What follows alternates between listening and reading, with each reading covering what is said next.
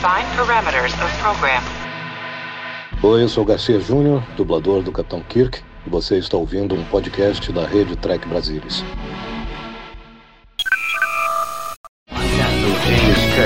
United Starship Enterprise. I speak from pure logic. Make it so, Nabor. You cannot deny me, Cisco. coffee in that letter. Where no man has gone before.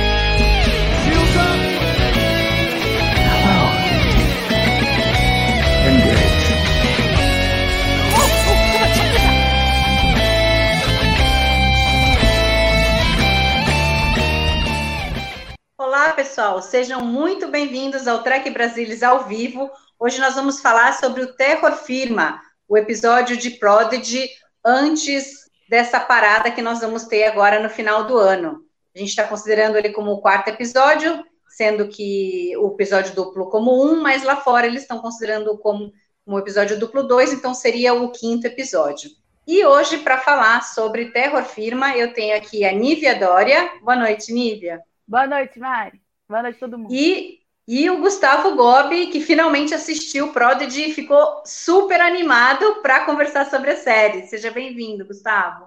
Oi, Mari, boa noite, boa noite todo mundo. Pois é, eu tava meio assim, vi, vi o primeiro episódio, o duplo, de- não, não me animei muito assim, mas depois dos dois últimos, três últimos, eu falei, ah, não, não, eu preciso, preciso participar de um TB ao vivo para falar sobre essa série. Muito bom.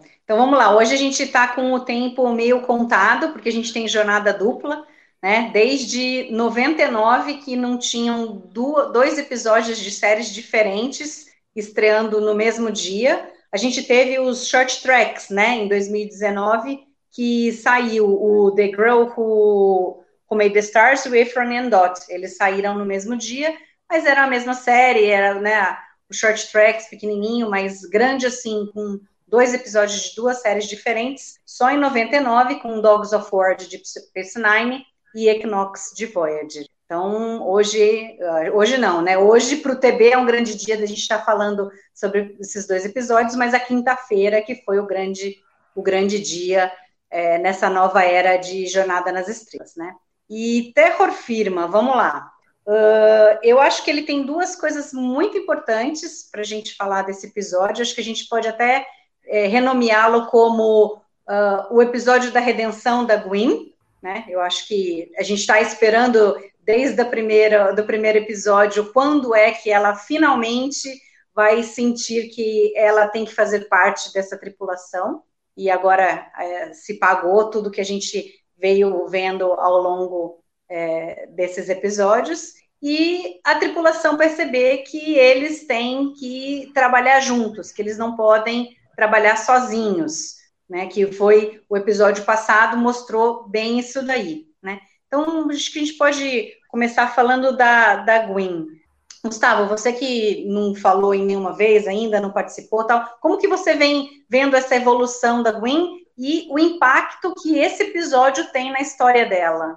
É, mas para mim, a Gwen ela nunca foi uma vilã. Assim, eu acho que até pelo fato do material promocional da série trazer os personagens todos juntos, né? Pelo menos os personagens uh, da Protostar. Então, a primeira imagem que a gente teve de Prodigy, primeira, uh, todas, foram os personagens da Protostar juntos. Só faltava a Janeway. E depois, quando anunciaram a Janeway, incluíram ela lá na, na, nessa imagem promocional. Então, eu nunca é, pensei na Gwen como uma vilã eu sabia que em algum momento da série ia, ela ia mostrar é, esse, assim, digamos assim, o verdadeiro lado dela. Ela já vinha mostrando aos poucos, a gente já, já via um tratamento mais humano em relação a ela.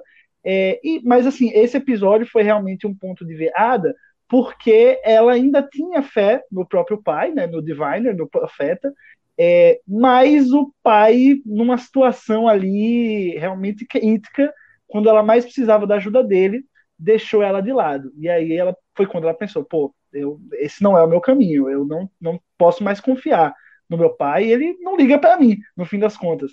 Então foi aí que o, a série, até a própria série, ganha um, uma nova conotação. A gente tá, a partir do, não quero chegar logo no fim do episódio, tá? Mas a partir daí eu acho que a série, né, só dá uma, dá uma virada imensa que agora eu, eu tô entendendo porque que eles dividiram Pra gente ficar ansioso. Uhum. Agora é que, né? Deram aquele gostinho, agora a gente vai. Não, só ano que vem agora, né? E aí a gente fica morrendo aqui.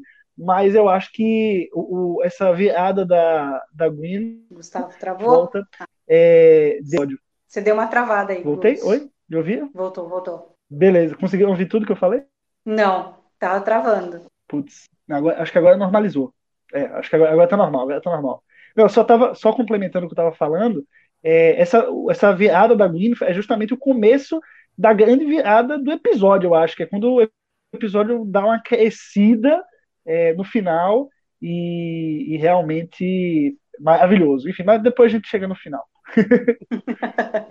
Não, é, é, bacana porque ao longo do, é, começa o episódio com todo mundo, assim, todo mundo não, o Dal muito bravo com a Gwen, né, a culpando, e ao longo do episódio, é, apesar dela ajudar em alguns momentos, é, sempre que a coisa começa a dar errado, ele volta a bater na tecla de que a Gwen foi responsável por eles estarem ali, por ter tentado roubar protestar, se ela não tivesse feito isso, né? Mas é legal que ao longo do episódio ele, ele vai criando laços. Aliás, desde o começo, parece que ele tem uma afinidade com ela, mas ele não quer dar o braço a torcer, e, e várias vezes acontecem coisas que a Gwen uh, acaba fazendo com que ele fale, não, tá vendo? Não, não dá pra gente ser amigo, né? E, e tem uma cena super fofa deles ali, quando eles estão na nave Klingon e ele sai, e aí ele senta, ela senta do lado dele, um olha para o outro, eles vendo as estrelas, né?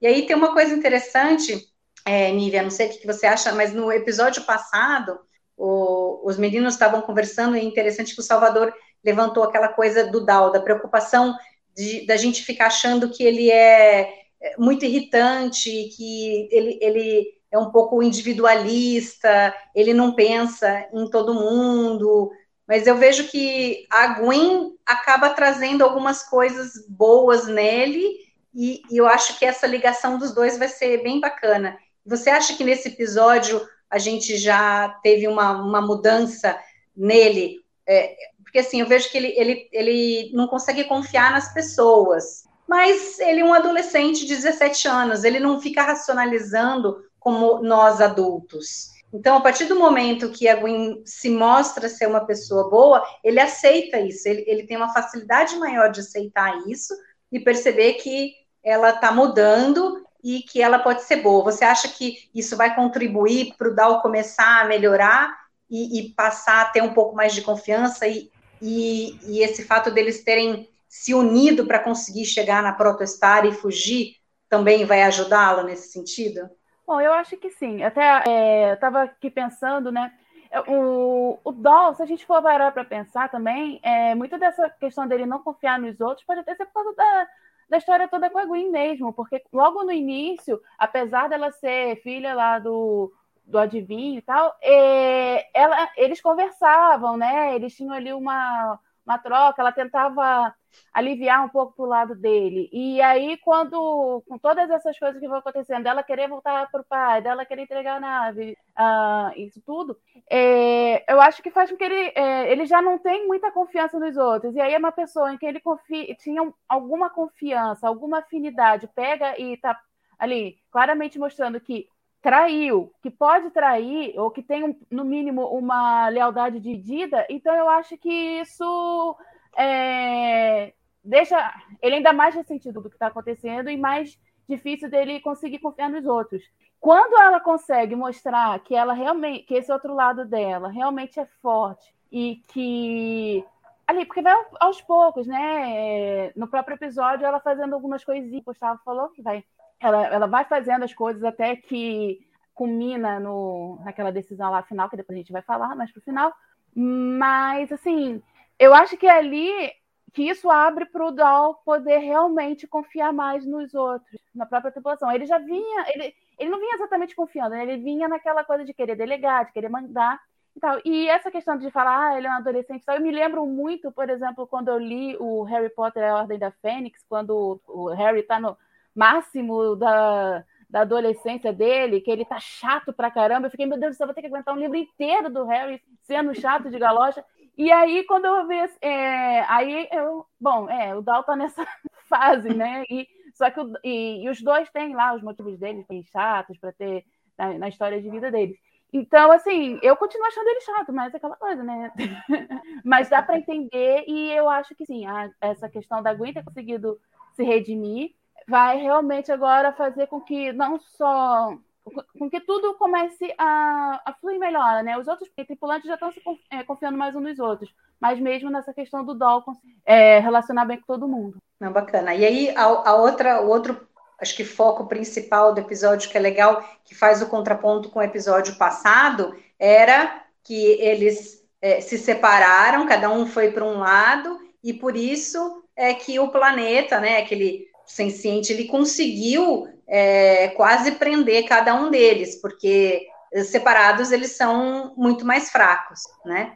É, talvez juntos eles não, ele, o planeta não conseguisse mostrar a coisa para eles, né? Porque quando eles estão andando no máximo, o, ele está terraformando, né? Foi a maneira que ele teve que o planeta teve que encontrar para tentar fazer com que eles não seguissem adiante. Só que nesse episódio eles estão mais juntos e acho que a cena emblemática ali é o Dal falando: não, cada um corre para um lado, porque vai ser mais difícil o Dreadnought ir atrás da gente. E aí ele corre e a hora que ele olha para trás vem todo mundo, todos eles juntos. Então acho que é, no subconsciente eles já é, é, perceberam que eles têm que, que ficar juntos. Gustavo, você teve essa mesma impressão? É, o, o planeta traiçoeiro, né, que eles chamam de Murder Planet, planeta é, é, Larry, Larry. Larry, Larry, é melhor Larry, realmente, é menos, menos apavorante, assim. É, mas eu, eu gostei muito do, desse conceito que, assim, não é novo em jornada, mas eu acho que você pegar essa tripulação completamente despreparada e, e fazer da primeira missão dessa tripulação justamente algo que vai de cara apresentar os maiores medos e os maiores desejos desses personagens. É uma maneira de você é, contar um pouco da história de cada um, do passado de cada um, sem precisar ter um longo discurso, sem precisar explorar é, um personagem por episódio, como geralmente algumas séries fazem. Então eu achei muito inteligente. Eu acho que assim, beleza, juntos eles se dariam bem no planeta, seria melhor para eles ali naquela situação mas eles separados, a série conseguiu fazer com que a gente tivesse um momento ali de cada um, para que a gente pudesse conhecer um pouquinho mais de cada um. Então eu acho que, claro, o roteirista pensou, pô, eles são despreparados, então eles é, é a desculpa que a gente tem para poder eles se dividirem e eles passarem por maus bocados. Então eu acho que isso aí justifica.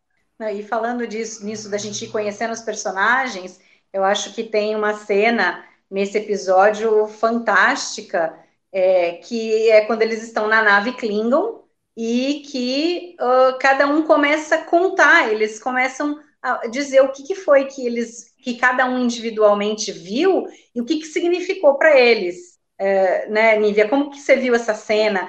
Fala aí um pouquinho sobre é, a visão de cada um, que cada um teve de si é, observando, imaginando, é, vendo, né, fazendo uma reflexão daquilo que eles viram. É, é... Bom, é... isso tudo está bem ligado com o que o Gustavo falou, né, principalmente. E, assim, é... vou começar, claro, com a Rock, que é a minha favorita, uh, só porque, assim, é... essa questão dela ter visto aqueles bichinhos fofos, e... mas o principal daquilo não é simplesmente o bichinho fofo, porque ela é uma criancinha, é uma menininha. É a questão das pessoas irem além da aparência dela, né? É, verem que ela é uma menininha, como eu falei da última vez que participei do TV ao vivo. Ah, o, o Zero tem aquela questão do, do enigma, do labirinto, então a gente já vê assim, esse personagem com essa pegada assim, de conhecimento, de, de buscar isso, né? É, que eu, é, de gostar de, assim, de se testar né, é, nesse lado. O, e aí a gente também tem essa questão, o, o Doll, né? A, essa questão dos pais dele, que a gente não conhece nada dele, nem ele se conhece, né? É, é uma situação bem complicada dele, não sabe qual espécie, não sabe qual, quais são quem são os pais, ele deve ter. É, a gente não sabe o que, que aconteceu exatamente com ele antes de chegar naquele lugar, se ele já estava lá há tanto tempo que ele não lembra muito mais do que isso, acho que não, porque eles enfatizaram muito isso na Rock, né? Mas, assim, foi uma vida de ser, provavelmente assim, de ser traído, de ser entregue para autoridades que abusavam, abusaram dele física, psicologicamente e tal. Então, assim, é, esse momento é realmente importante para a gente conhecer melhor essas personalidades que a gente já estava uh, ah, tendo vislumbre, mas ali, com a explicação deles do porquê que aquelas coisas eram tão atrativas para eles, e ao mesmo tempo também mostrar que ah, o planeta está fazendo isso para manter a gente aqui. Né? É, tinha que ser atrativo para isso. Então, eu acho que, que ali pronto, assim, a gente já consegue realmente entender e a gente e, e, ter dividido dessa forma essa primeira leva com esses episódios foi bom para mostrar, olha só, isso aqui era a parte de apresentação de personagem, apresentação da nave, apresentação do universo, e agora a gente vai ter uma outra parte da aventura. A gente não precisa, claro que vai ter outros elementos disso, do passado deles, da personalidade deles, mas a gente não vai precisar ficar focando nisso, porque a gente teve essa apresentação aqui e foi bastante uh, efetiva, assim, eu achei, é, bastante eficaz.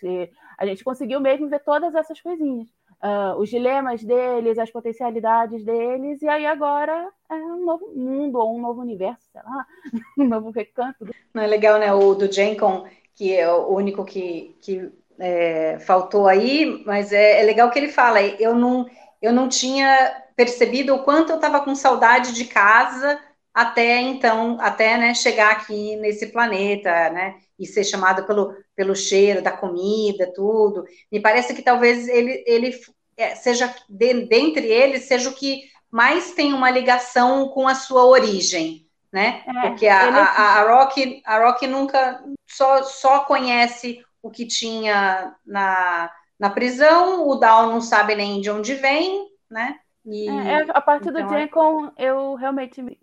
Porque eu não consegui. não, eu não sei, eu tô tentando me lembrar, mas eu não consegui é, ver exatamente a parte dele, porque eu acho que eu fiquei tão impactada com os outros que é venho passando por cima dele. Então vocês desculpem. Ele é o primeiro que começa a falar, né? Mas é muito é. rápido, né? Porque ele fala assim: ah, eu, eu. Porque a gente não espera, né? Que vai ter uma sequência dessa com cada um falando o seu. Como ele é o primeiro, acho que fica uma coisa assim se você piscar, você, você passa desapercebido. Pisquei. E aí, o, o, e aí o, o, legal é o que eu achei dos, deles todos é do Dal é, que ele, ele não quer falar para ninguém, ele sai, ele se nega a falar sobre o que o que ele estava sentindo, mas quando a Gwen vem falar com ele, ele se abre e fala, né? Então isso foi muito legal, que eu acho que mostra que essa amizade vai ser muito interessante. Né? E ela também acaba e... falando para ele, não tão diretamente, né?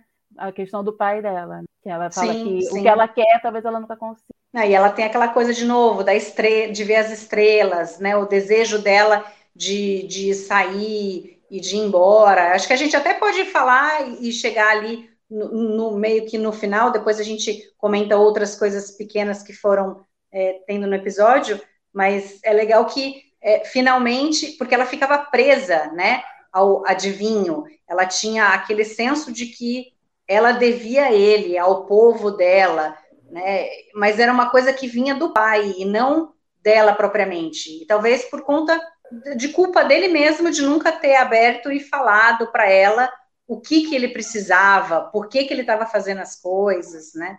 Eu reitero aqui que eu acho que ele talvez ele não seja realmente um vilão, ele esteja fazendo tudo que ele esteja fazendo é, é para salvar a espécie dele, um objetivo nobre da forma errada.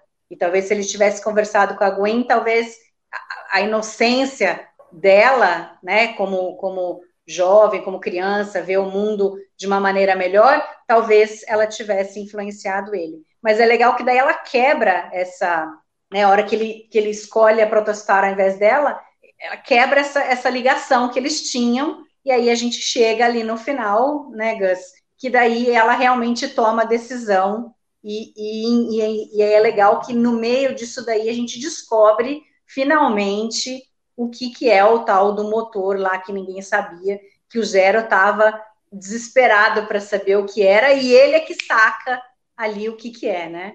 Então, esse, essa reta final do episódio, para mim, foi, foi eita atrás de eita, né? Como o pessoal fala.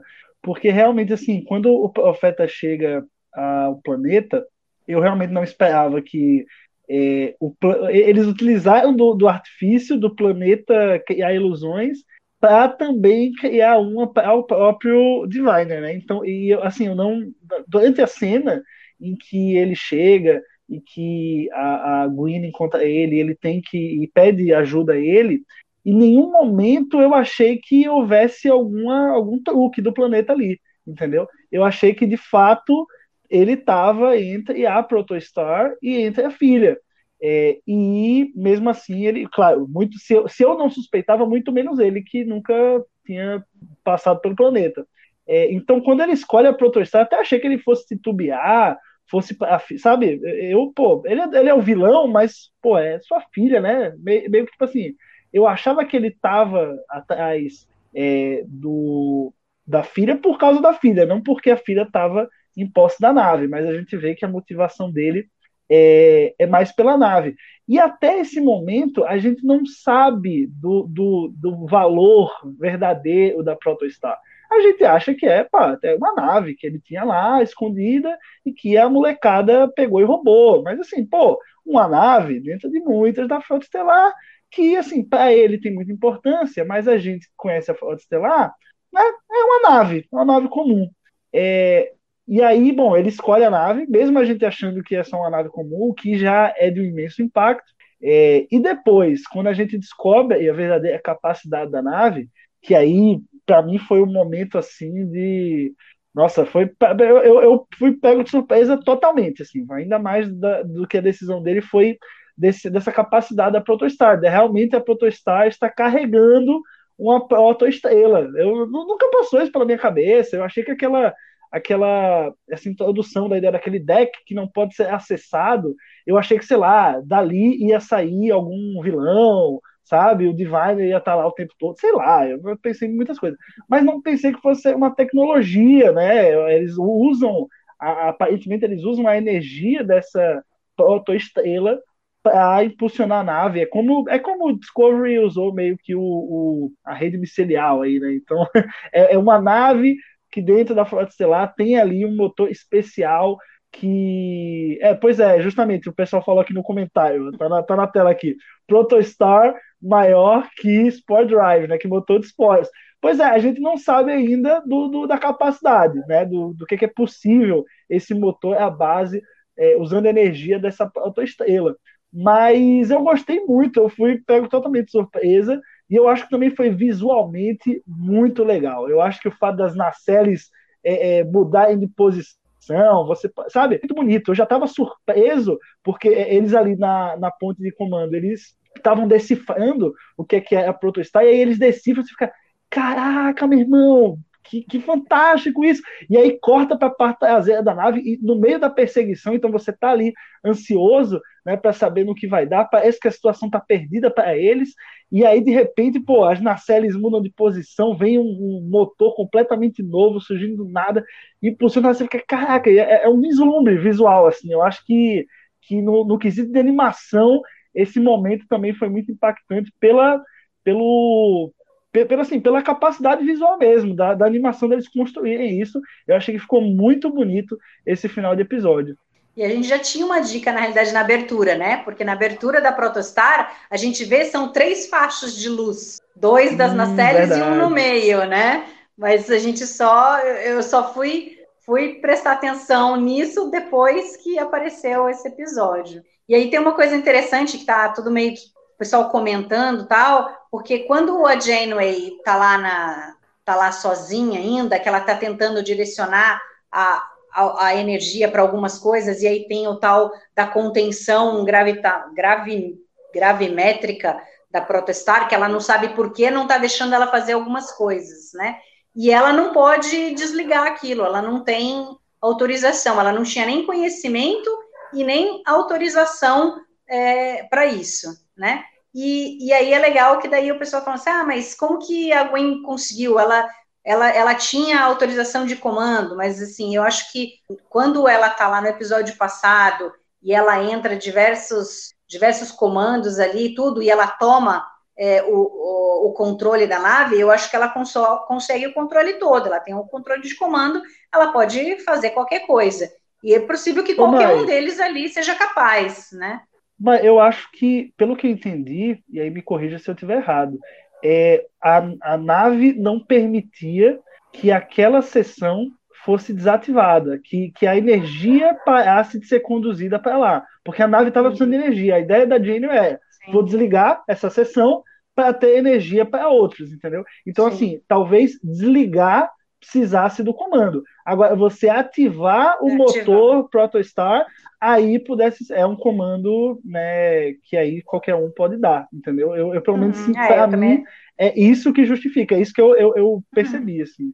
É, mas eu acho que teve essa coisa mesmo. A Dwin tomou a, a nave para ela, né? Ela se colocou naquele episódio como capitão ali, né? Então, uh, mesmo que não tivesse isso, eu acho que caberia. Não acho que não precisaria de grandes explicações. Ah, oh, vocês se lembram que eu fiz isso? Ou olha, Tá falando que precisa de autorização para desligar, mas para ligar, qualquer um. Acho que não precisava dizer ali. Qualquer uma das duas opções, eu acho que funciona. Não, eu não vejo isso como um problema, como um furo, ou como uma coisa que me uh, ficou na minha cabeça. Ah, mas como é que ela conseguiu fazer, né? Eu achei que fez sentido com tudo que estava acontecendo, pelos dois lados. E agora vamos falar um pouco sobre a Janeway, porque eu acho que assim, no, nos outros episódios a gente teve momentos muito interessantes com ela ela fez todos aqueles discursos falando sobre o que é a federação, o que é a frota, que a gente arrepia toda vez que, que vê, né? Ela tem assim, mas ela, ela agia ali, você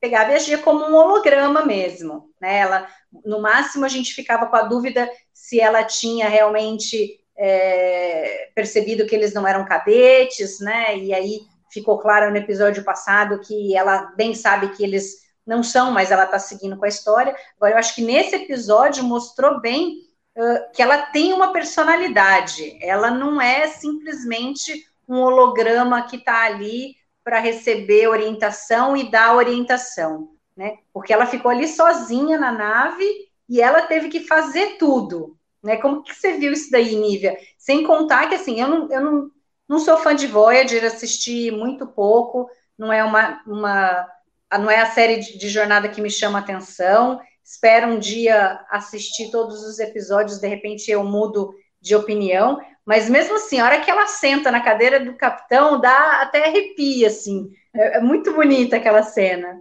Pois é, eu achei isso bem, bem legal. Eu tô, você sabe que eu também não sou fã de Voyager, todo mundo sabe no TB. Uh, ah, e eu tô. Agora eu terminei. Agora, já tem um tempo que eu terminei a primeira temporada e tô enrolando com a segunda. Não é porque eu não tava gostando, não foi simplesmente por causa de outras coisas que eu estava assistindo. Mas eu também fiquei assim, porque nessa primeira é, temporada que eu assisti, eu, eu já comecei a, a, gostar mais dela. Porque antes assim não é que eu não gostasse, eu não conhecia. Mas eu sempre gostei. É, vocês também sabem que eu não sou fã do Picard, por exemplo.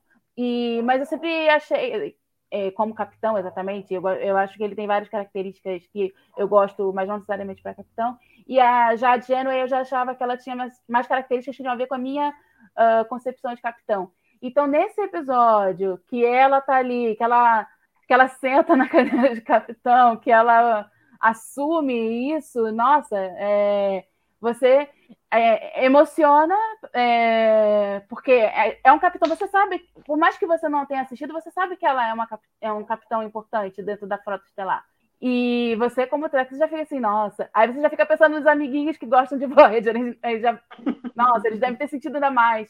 Né? E o que eu acho legal também é porque nisso mostra que esse momento mostra que ela tem essa questão de toda essa inventividade, esse jogo de cintura que um capitão da frota tem que ter, né? Porque como ela não tem acesso a todos os sistemas da nave, ela não pode fazer certas coisas, é, não pode mexer no que não é essencial, aquela coisa toda. Então ela vai ter que arranjar como é que ela vai, é, a maneira que ela escolhe de como livrar a nave, né? Se eu não posso, uh, como é que eu vou fazer isso? Ah, a verdadeira Janeway faria uma limpeza na nave.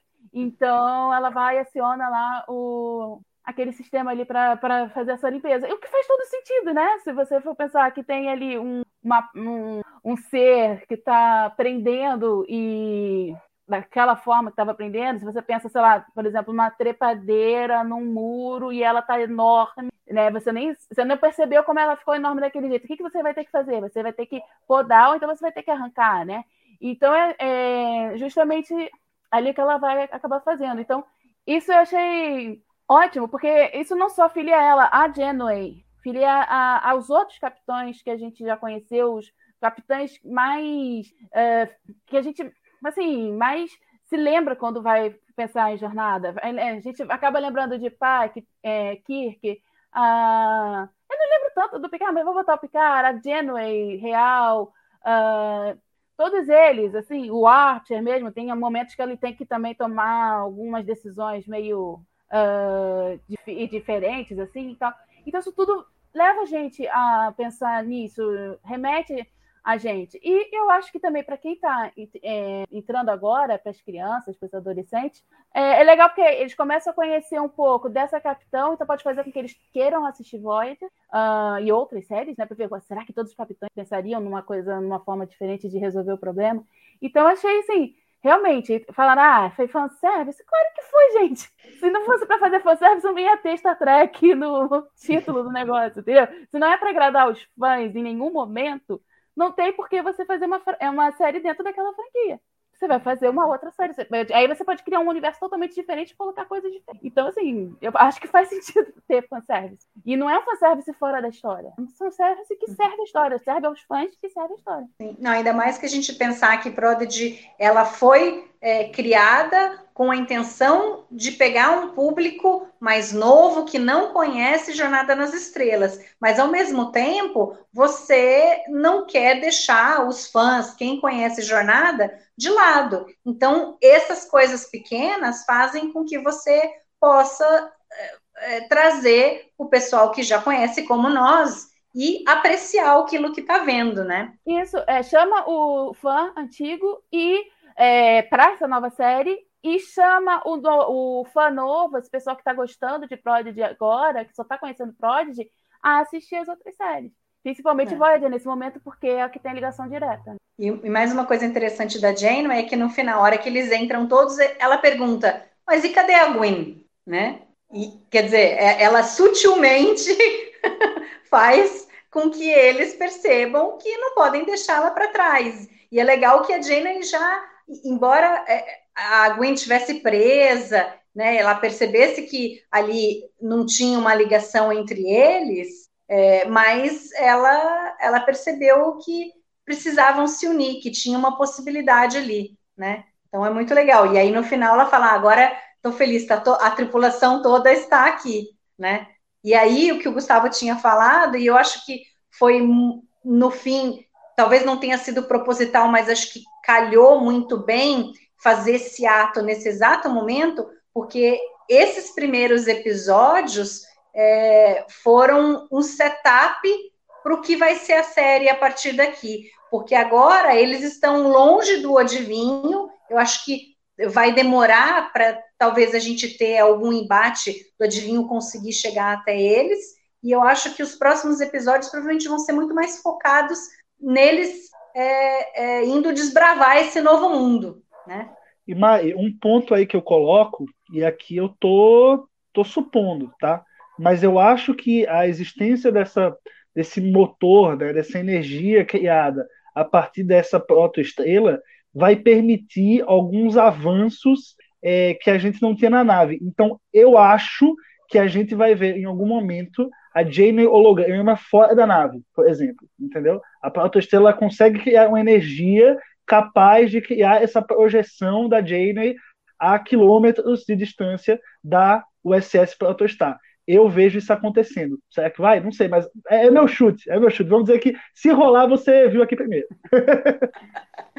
Aí tem diversas coisas pequenas que acontecem no episódio. Vocês podem comentar também. Eu tenho uma para trazer aqui. Vamos ver se vocês é, também têm algumas outras coisas. É, já tinha acontecido no Lower Decks, aquele Mugato Gumato, que foi a cena que é retirada de Senhor dos Anéis, e que nesse aparece também que eles vão atrás de uma. É, eles estão embaixo de uma, de uma árvore, das raízes da árvore, se escondendo, e o Dreadnought chega ali, né, e olha como se fosse o, o, os, os cavaleiros lá do coisa, que estão atrás dos hobbits, e os hobbits se esconderam debaixo da árvore, né? E teve essa mesma cena, em Lordex teve a mesma coisa, com o Boiler e o Rutherford e o Gumato lá atrás deles procurando e eles escondidinhos. E eu achei muito legal essa cena. O que mais que vocês uh, viram aí no episódio que vocês gostariam de trazer, Gustavo? Eu, eu não tinha pego essa, essa referência, mas bom que você, que você trouxe aí. É, eu acho que, para mim, você havia mencionado anteriormente, é, a cena, é, quando, quando os tripulantes chegam de volta para o Star, né, e, e a Jane pergunta, não, mas cadê a Gwen? Né? A tripulação não está não tá completa. E eu acho que todo esse momento, e aí já, já vou estar tá dando spoiler, vamos dizer assim, mas esse, para mim, é o carimbo do Jimmy, sabe? Acho que a, a, própria existência ali da, da Janeway, ela, ela é a representação dos valores da, da Frota Estelar. E você vê como aos poucos ela vai transmitindo. Não só é, ensinando como que pilota a nave, qual botão aperta e tudo mais, mas ela transmitindo os ideais, transmitindo o que, é qual é certo a ser feito, entendeu? Então, assim, aos poucos a gente vai vendo ela meio que sendo, sendo a Gene Roddenberry ali, colocando a alma Star Trek, passando os valores Star Trek para esses personagens que são de fora, né, entre aspas.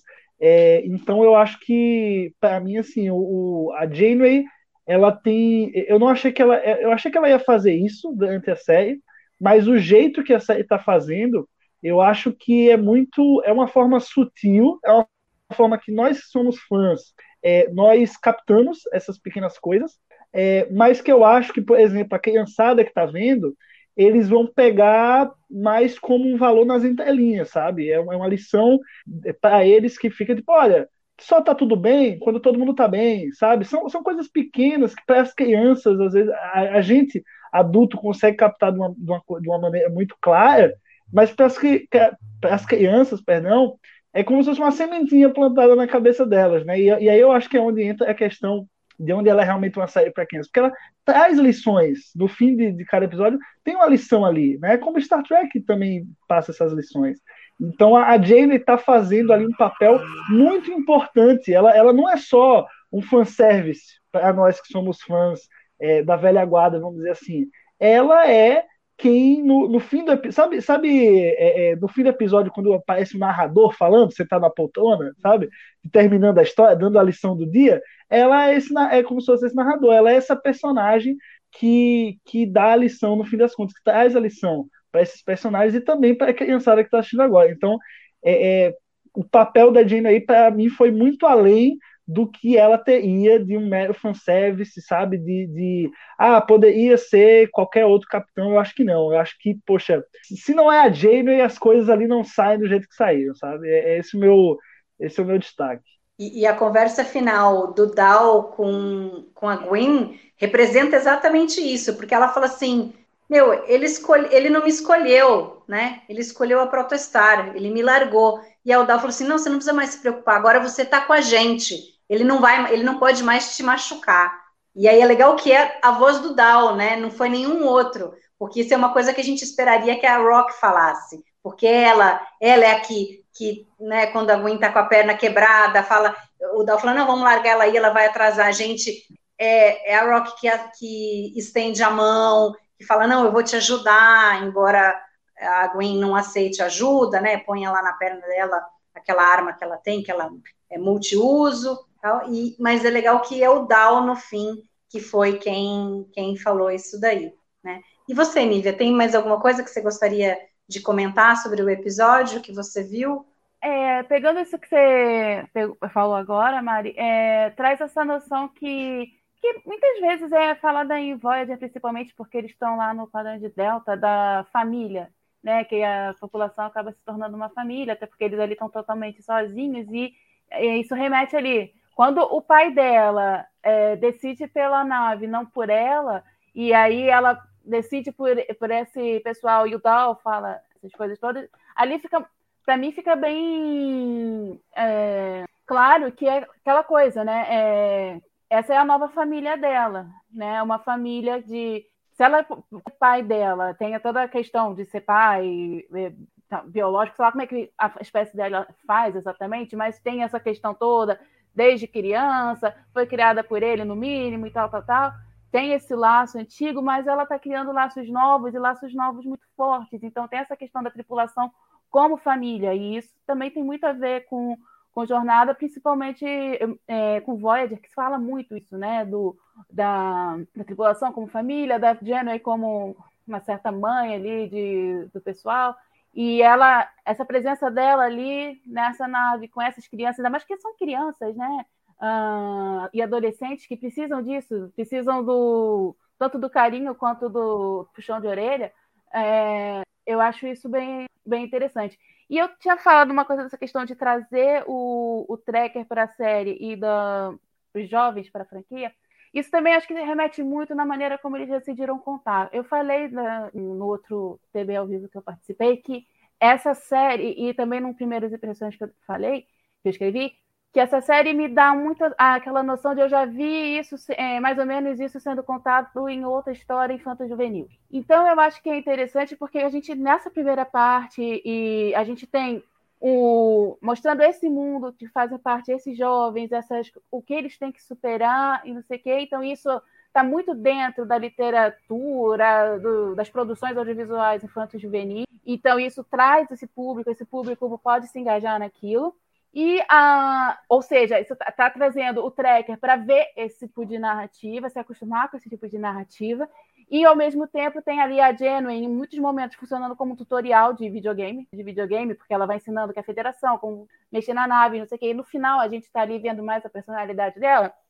Então, assim, eu acho que tudo isso também contribui para essa questão que eu tinha falado. Você apresenta esse universo do, dos jovens que já estão acostumados a ver esse tipo de história e você traz o tracker para isso, e você traz o, a, esses jovens para a franquia através das palavras da Jenny, através desses valores que vão sendo mostrados, é, tanto falados por ela quanto o, como vai evoluindo a história, essa formação dessa família, dessa tripulação, o laço de confiança entre eles, de então essa união deles. Então, eu acho que é isso é, que eu queria destacar. Essa questão de. É importante, a gente está trazendo o público jovem, a gente tem que falar a linguagem deles, né? E a gente tem que se acostumar com essa linguagem também. E eles também têm que se acostumar com o que a gente gosta para poder entrar nessa, né? E apresentar uma capitão tão importante quanto a Janeway ajuda, porque vai fazer no mínimo que eles procurem Voyager. Com certeza. Não, muito bacana. Eu tenho certeza que se a gente ficasse aqui mais uma hora, a gente conseguiria arranjar N outras coisas para a gente conversar, mas hoje nós temos jornada dupla. Eu e Gustavo vamos estar às 8 horas da noite para conversar sobre o novo episódio é, de Discovery, né, o lançamento da quarta temporada. Então, vocês aguardem aí, a gente vai finalizar essa live e vai começar outra. Vejam ali que tem um link diferente, né? E aí, no dia 6 de janeiro, a gente retorna com Prodigy não vai ser fácil ter que esperar esse um mês e meio, quase, porque a série realmente está demais. Eu estou gostando muito dela, tenho acompanhado também com as minhas filhas, o que dá um, um gosto a mais, né? Não que elas estejam pedindo para assistir. Eu sempre falo, assistam comigo, mas elas não estão tendo nenhuma. É, elas não estão falando, ah, não, não quero. Não, ah, vou, vamos assistir sim. Elas largam o celular, mesmo quando elas estão fazendo outra coisa. Então, eu fico feliz e vejo que está fazendo o efeito, que está chamando atenção. Né? Então, gostaria de agradecer muito, Gustavo e Nívia, por vocês estarem aqui comigo hoje. A dia 6 de janeiro a gente volta, mas é, agora, às 8 da noite, uh, se liguem que a gente vai falar sobre o Discovery. Boa noite, muito obrigada. Gustavo, boa noite. Boa noite, galera. Até daqui a pouco para quem for acompanhar a próxima live lá. Let's fly! Boa noite, Nívia. Boa noite, boa live para vocês dois e para quem está assistindo. Eu vou ver se eu assisto. Obrigada, pessoal. Muito obrigada para quem está assistindo. Boa noite e até daqui a pouco. who James Kirk of the United Starship Enterprise. I speak from pure logic. Make it so, number one. You cannot deny me, Cisco. There's coffee in that nebula. Where no man has gone before.